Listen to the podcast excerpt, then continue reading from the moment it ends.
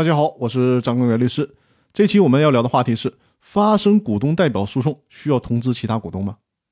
公司法司法解释四的第二十四条对股东代表诉讼当中当事人的诉讼地位问题做了规定，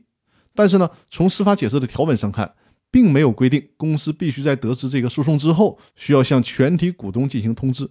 告诉这些股东有其中某几个股东代表公司进行诉讼了。但是呢，这是不是意味着一旦这种诉讼发生，其他股东就不需要知情了呢？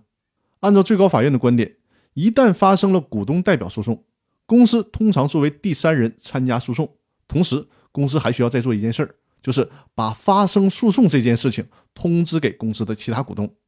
因为无论这类诉讼案件是胜诉还是败诉，对公司都会产生积极的或者是消极的影响，都会影响到其他股东的权益。除了公司需要通知其他股东以外，法院也有相应的责任。人民法院需要根据诉讼当中原告股东的代表性、公司的意思表示，可能会产生的诉讼结果是否会影响到其他股东权益等因素，结合案件的具体情况来决定是否由人民法院通知其他股东。那好，我们这个问题就先聊到这里，更多内容我们下期继续。谢谢大家。